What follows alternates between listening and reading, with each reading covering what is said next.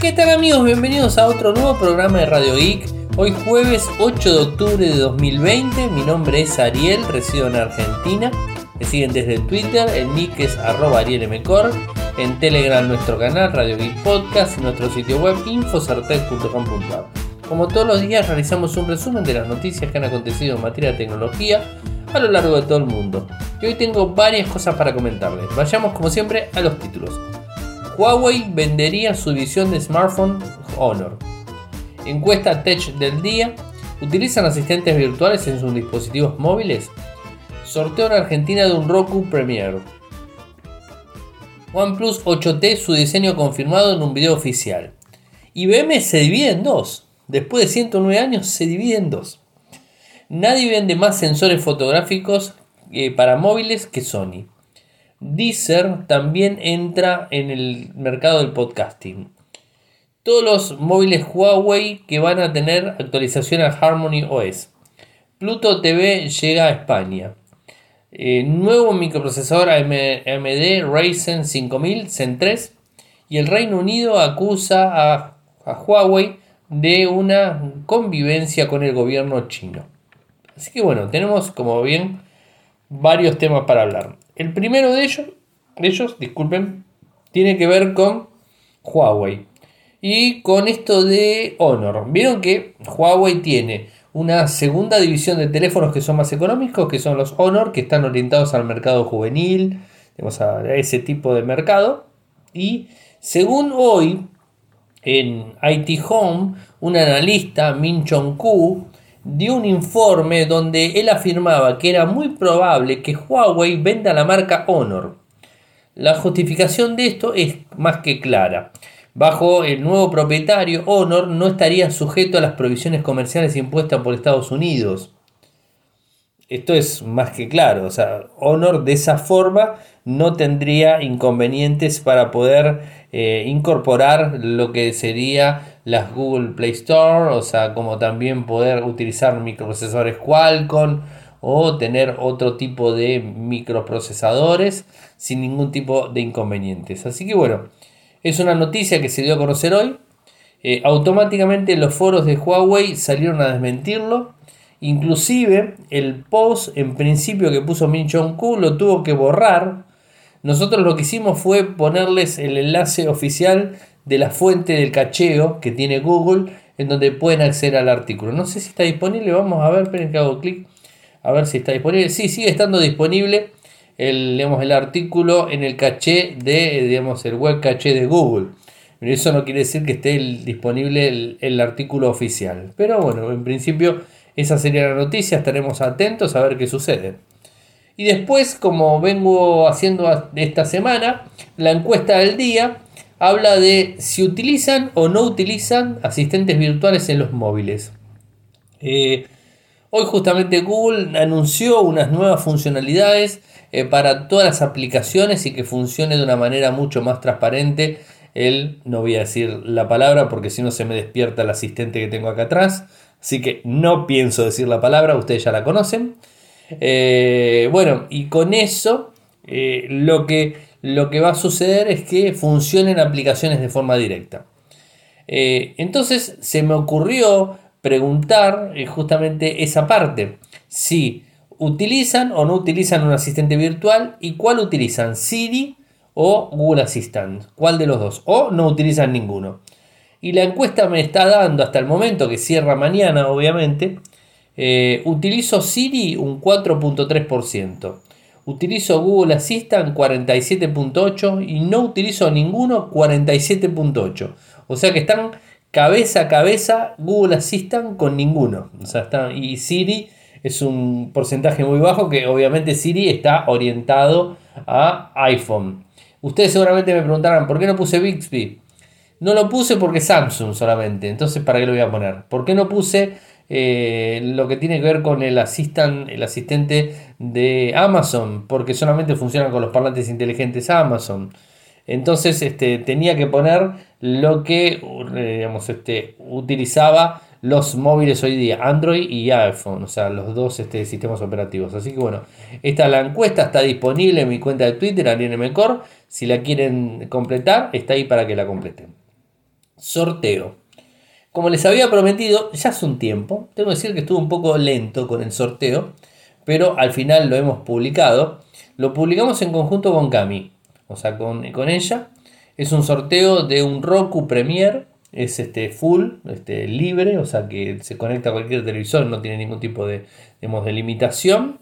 Para participar en el sorteo lo que tienen que hacer es muy simple, es seguirla a ella en Instagram el nick de usuario de ella es Cami A-C-O-R-G, o sea, Cami Acor, ese es el usuario que tiene ella. Completan un simple formulario y la están siguiendo. Y bueno, de esa manera, el 30, si mal no recuerdo, que pusimos la fecha, el 30 de octubre, vamos a estar haciendo el sorteo de forma online desde la cuenta misma de Instagram de ella. Eh, y es únicamente, les aclaro que es para Argentina. Problema complicado para enviar algo fuera del país, así que solamente queda en Argentina y el que el ganador del mismo paga el envío. Eso también este, para tener en cuenta, el envío en correo argentino. O sea, con lo cual se llevan un Roku y solamente pagan el envío. Ya lo hicimos igual con el, con el Motorola, el Moto G8 Power Lite, y la verdad que funcionó muy bien. Bueno, esperemos que ahora funcione bien con este. Y en la medida que vaya teniendo algún dispositivo para sortear, este, los voy a estar sorteando bueno, vamos a ir intercalando una vez para mí, una vez para ella y bueno, nos vamos a estar moviendo. El OnePlus 8T, falta poco, o sea, estamos a, días nomás del lanzamiento del OnePlus 8T la semana que viene y eh, hoy confirmó el diseño de forma oficial. De hecho está el video que lo pueden ver, es un video cortito, dura 18 segundos, es el OnePlus 8T lo muestra de frente, lo muestra de costado, lo muestra de la parte trasera, se deja ver las cuatro cámaras que tiene eh, y bueno, no mucho más, o sea, no eh, habla de, eh, digamos, de especificaciones técnicas, no habla de configuraciones, no habla de nada, simplemente están mostrando el diseño del teléfono, es un color solamente que están mostrando y está disponible para que ustedes lo vean. La noticia que hoy la verdad sorprendió y sorprendió bastante, tiene que ver con IBM. IBM, después de 109 años en el mundo, se divide. ¿no? O sea, es una cosa extraña, pero se divide.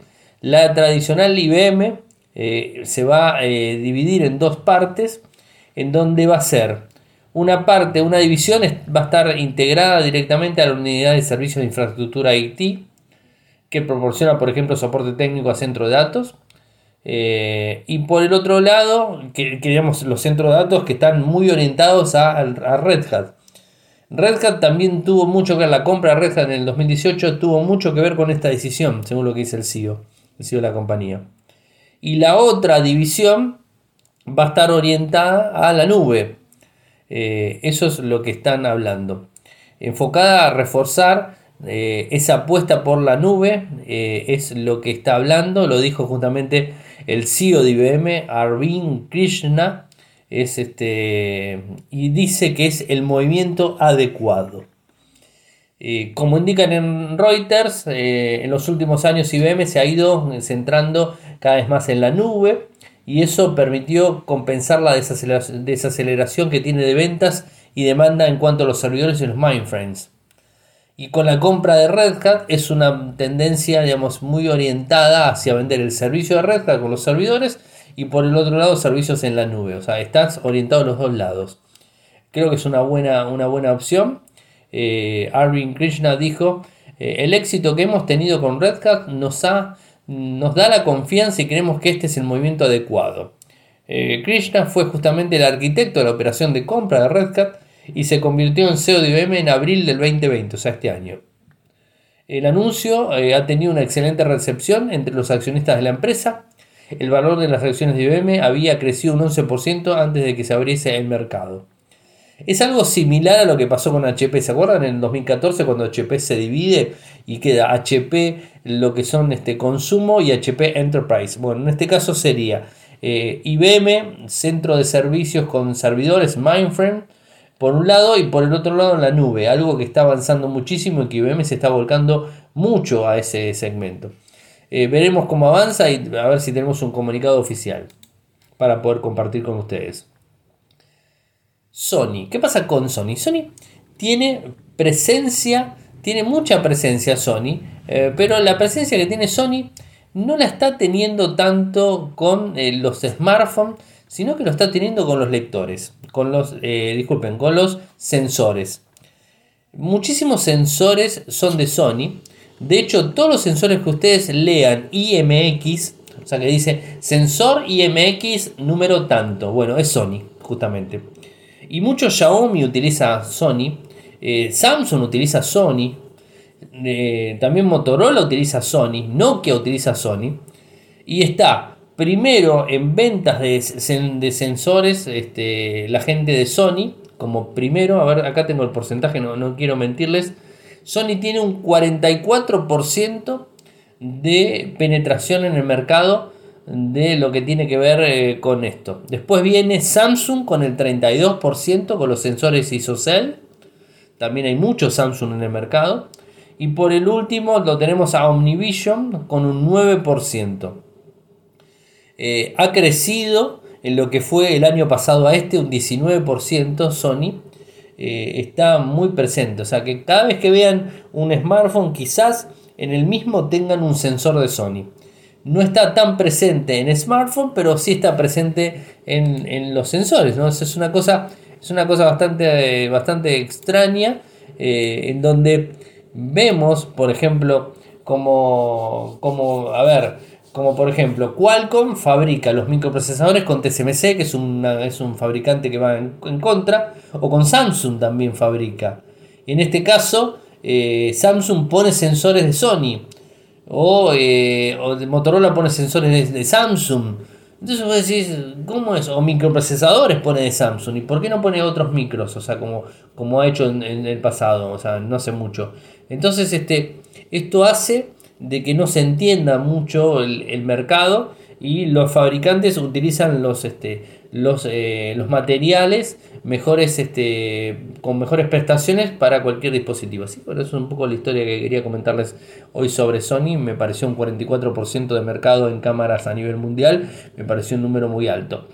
Obviamente Samsung en lo que tiene que ver con los equipos de gama alta los sensores en equipos de gama alta están orientados a Samsung ISOCELL. Bueno, eso no hace falta ni que los diga, ¿no? Pero en equipos que son más económicos, como el A31, como el, A30, sí, el A31 que estoy probando, tiene sensor de Sony, bueno, eh, esos, digamos, varía un poco. Y la, digamos, la óptica es muy buena, o sea, no hay que, no hay que digamos, desmerecerlo para nada, por la verdad que tiene muy buen sensor. El Xiaomi Mi A3 tiene un sensor de Sony de 48 Así que bueno, eso es algo. El sensor del Hyper tiene uno de 64.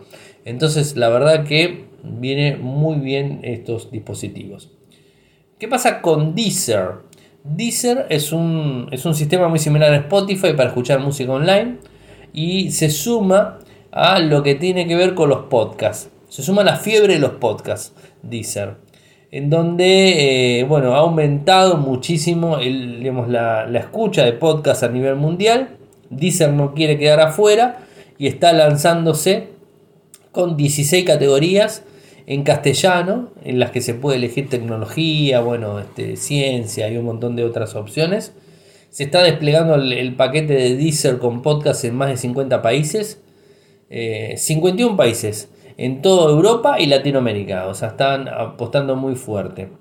Es decir, que ahora las aplicaciones de servicio mostrarán pestañas como shows que permite descubrir y seguir podcasts directamente. Bueno, algo que Spotify lo viene haciendo muy bien y que nosotros ya saben, ¿no? O sea, Radio I que está en Spotify.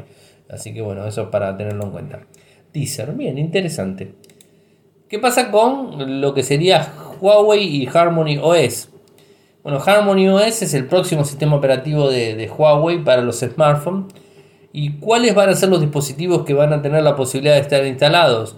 Bueno, la gran mayoría que tengan el MUI 11 como capa gráfica va a estar disponible, Harmony OS 2.0. Todos los que tengan microprocesadores Kirin, el Kirin 990 que va a venir en el Mate 40 que se lanza este otoño en Estados Unidos, o sea, en China, mejor dicho, se lanza, pero bueno, para otoño.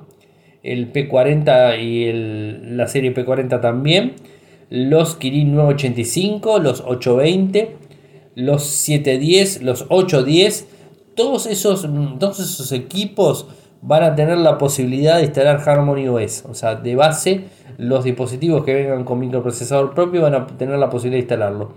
Lo que no se sabe es si va a tener la posibilidad de instalarlo directamente y va a sacar Android o si es por, digamos, por default que se saca Android y se pone Harmony OS, si es una decisión del usuario en optar por Harmony OS o es una decisión digamos de Huawei directo que te instala y te actualiza Harmony OS. O sea, eso no lo, no lo tengo en cuenta, pero bueno, seguramente cuando empiecen la migración lo estaremos comentando.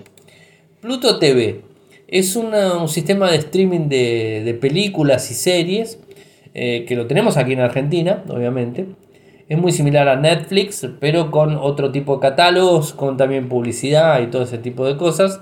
Está, está eh, avanzando en España. Movistar será la gran colaboradora de Pluto TV, ya es la que va a insertar la publicidad en esta plataforma el que sea un servicio de televisión bajo demanda que ofrece contenido gratuito hace que se diferencie del resto de opciones en el mercado español. Si bien Netflix ofrece algunos contenidos gratis, en el móvil, en el caso de Pluto, son todos los contenidos gratis. Va a haber muchas series destacadas, antiguas. Tendrá en principio 40 canales, después llegará a los 100 y funcionará en cualquier dispositivo con Android TV, Amazon Fire TV, Apple TV o página web directamente, o sea, desde España. Así que bueno, Pluto TV, búsquenlo si no lo han probado, bueno, pueden probarlo y vamos a encontrar eh, una opción más para el streaming de este tiempo que estamos con la, eh, con la cuarentena. Bueno, es una, una buena opción. Por otro lado, hoy se hizo el lanzamiento de los nuevos Ryzen 5000 de AMD con microarquitectura Zen 3, o sea, Zen 2 era la anterior, Zen 3 es la nueva, eh, para lo que quiere ser PC de sobremesa, resaltando de esa manera. Eh, Lisa Su, directora general de la compañía, había prometido hace unos meses que en otoño de este año iban a lanzar los nuevos, eh, los nuevos procesadores con microarquitectura Zen 3. Los han lanzado, los Ryzen 5000, y llegan al mercado eh, digamos, mundial el 5 de noviembre. Esto, bueno, es un, es un microprocesador que tiene un rendimiento mucho más óptimo un consumo menor a lo que está acostumbrado la anterior. Eh, es, hay mucha diferencia entre el Zen 3 y Zen 2. Eh, durante la presentación del Ryzen 5000, Lisa Su y los ingenieros que han participado en ella hicieron hincapié en, el, en su esfuerzo para incrementar el rendimiento de vatio, o sea, rendimiento bajo vatio de consumo de estos chips y la productividad por núcleo dos mejoras que se confirmaron con, eh, cuando los problemas colocaron nuestros procesadores en una posición no muy cómoda, o posición cómoda mejor dicho. Estas son las bases de los nuevos Ryzen 5000. Frecuencia de reloj máxima de CPU será alta, más que los Zen 2. Ejecutarán más instrucciones por reloj de ciclo. El núcleo del chipset Zen 3 eh, ha sido reorganizado para incrementar rendimiento y su eficiencia y la memoria caché compartida a nivel 3 utilizará nueva topología unificada. Esas son los, las bases más importantes del microprocesador. Eh, estaremos atentos para conocer más datos y los primeros reviews que se estén sacando a nivel internacional. Y por último, una noticia que vamos de vuelta. Lo preguntamos esta semana, o sea, esta semana hicimos, ayer hicimos la pregunta en relación a si creían que era justo o no era justo eh, la imposición del gobierno norteamericano contra Huawei. Hoy nos encontramos con otra noticia relacionada con Huawei, pero con el Reino Unido, en donde el Reino Unido publicó de forma oficial un informe condenando la presencia de Huawei en el país y diciendo que hay una clara evidencia de connivencia eh, con, el con el aparato del Partido Comunista Chino. Huawei obviamente salió a responderles diciendo que el informe carece de credibilidad y se basa en opiniones más que en hechos. La BBC citó a un portavoz de la compañía diciendo, la gente verá a través de estas acusaciones y recordará lo que Huawei ha brindado a Gran Bretaña durante los últimos 20 años. Según las, conclusiones del Comité de Defensa de la Cámara de los Comunes en, el Reino Unido, Huawei ha sido financiado por el gobierno chino, lo que permite a la empresa vender sus productos a un precio ridículamente bajo. Eh, y un investigador también afirmó que Huawei se había involucrado en una variedad de actividades de inteligencia, seguridad y propiedad intelectual. El comité concluye eh, que está claro que Huawei está fuertemente vinculado al gobierno chino y el Partido Comunista Chino, a pesar de sus declaraciones en sentido contrario. ¿Qué les puedo decir? Una situación bastante difícil. Vuelvo a insistir con lo mismo. Mientras no haya una prueba contundente en donde digan por tal o cual motivo o encontraron este, una filtración o encontraron algo que tenga que ver con información filtrada al gobierno chino, eh, no hay nada concreto. O sea, no hay nada concreto en Estados Unidos, no hay nada concreto en Francia, no hay nada concreto en Gran Bretaña, o sea, en el Reino Unido. Y esto es lo que tenemos hasta el momento. Más allá de que sí eh, han bajado los valores, Huawei ha bajado los valores para tratar de competir en el mercado porque tiene una competencia muy grande en relación a que lo están sacando de todos lados. Entonces tiene que competir más económicamente. Pero como bien dice Huawei, hace 20 años que está trabajando en el Reino Unido y que tiene antenas en el Reino Unido y que funciona todo perfecto. Vamos a ver cuando saquen las antenas en el 2025 y que pongan antenas de otros prestadores si van a tener la misma funcionalidad y si va a funcionar todo correctamente como está funcionando hoy día. Eh, la verdad es, este, es un poco complejo eliminar una infraestructura completa de un proveedor específico eh, por, simple, por simple dichos y especulaciones de lo que supuestamente hace la compañía china. ojo, capaz me estoy equivocando completamente y eh, Huawei brinda información al gobierno chino, pero no hay nada, no hay absolutamente ningún informe real, ningún, este, ninguna prueba real que diga que el gobierno eh, chino eh, impacta directamente las decisiones de Huawei. O sea, no hay ninguna prueba, digamos, este, contundente. Entonces, son todas especulaciones y que podría, pero de que podría a que lo haga hay un paso bastante largo. Lo que tienen que hacer es demostrarlo y si realmente lo tienen y lo guardan está mal, no lo tienen que guardar, tienen que salir y decir, bueno, nosotros lo prohibimos por tal o cual motivo, por esto, esto y aquello. No simplemente decir lo prohibimos porque lo hacen. O sea, porque en definitiva no estás dando nada en concreto a ver, es una opinión personal propia, o sea, no, no es algo que sea, digamos, mm, así, digamos, este, oficial, es simplemente opinión personal de cómo deberían ser las cosas. Y bueno, hemos llegado al final del programa el día de hoy. Mañana estén atentos porque va a haber un podcast, el podcast especial el, digamos, este, el podcast review del Motorola Edge. Así que estén atentos que mañana va a estar disponible el, digamos, este, la review del, teléfono. Un teléfono que la verdad que me, gustó muchísimo. Hoy por hoy estoy probando el A31 de Samsung, les cuento. Ya terminé de probar el, digamos, este, el S20 Ultra. Me falta hacer un par de grabaciones y un par de fotos para tener el registro completo. Pero ya lo terminé de probar. Ahora estoy con el A31 que terminaré mañana de probarlo y después de terminar con el A31 les cuento que voy a estar probando el Fusion, el Motorola Fusion, que seguramente el lunes les voy a estar contando también algo de ese. Y bueno, sería un poco la historia. Mañana estén atentos al podcast del Motorola Edge, eh, que va a estar disponible en los canales como siempre. Si quieren apoyarme, saben que lo pueden hacer desde Patreon, www.patreon.com barra de un dólar en adelante. Si quieren seguirme lo hacen desde Twitter, el nick es arroba arielmcor, en Telegram nuestro canal Radio y Podcast, nuestro sitio web infosarte.com.ar. No se olviden del sorteo del Roku Premier para Argentina que está disponible en Infocertec, así que ahí están las, las bases para que lo puedan seguir. Muchas gracias por escucharme, buen fin de semana para todos y nos estaremos reencontrando el lunes. Chau chau. Toyoko ofrece cursos de programación y servicios de desarrollo de software a medida. Para más información ingresar a toyoko.io. Podés editar tu libro digital en Infocertec. Encontrá más información enviando un correo electrónico a info.infocertec.com.ar. Para auspiciar en Radio Geek Podcast, pueden enviar un correo electrónico a la cuenta info.infocertec.com.ar.